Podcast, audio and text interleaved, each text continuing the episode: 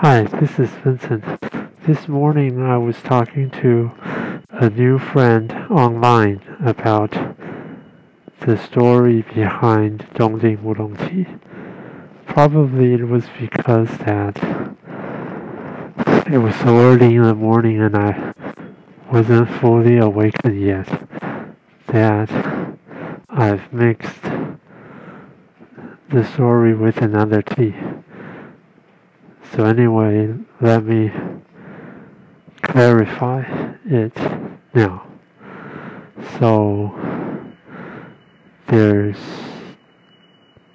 three parts about mm, Dongding Wulong Tea. So the first one is that between late 18th century and early 19th century, tea tree was transplanted from southeast China coast to Taiwan.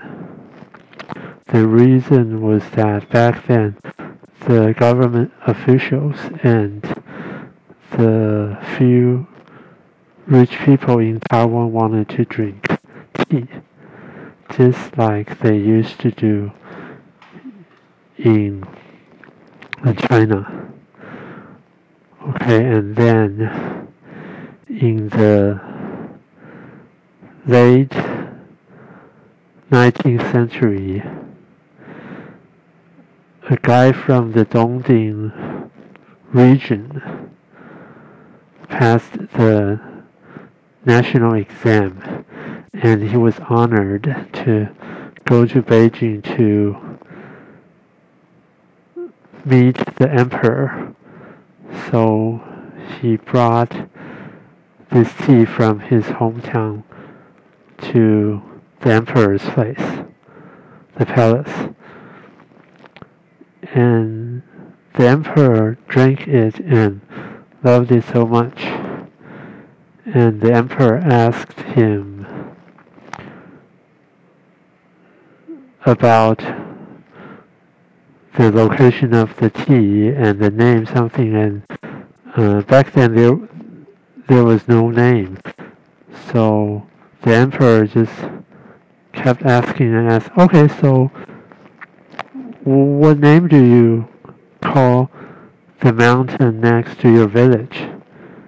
He replied Dongding then the emperor said okay so I'll just name it Dongding and it's a kind of tea, so just name it Dongding.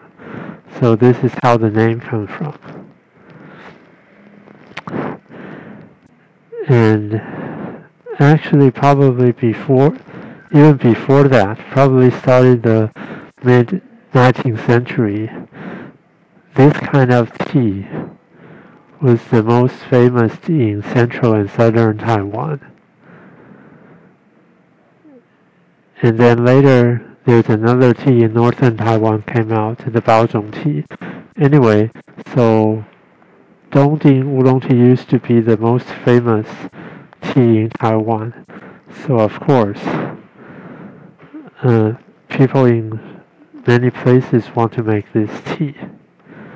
And this is the beginning of the complication.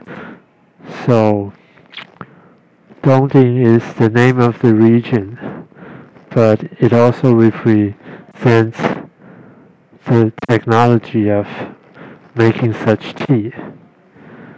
So nowadays, in Taiwan,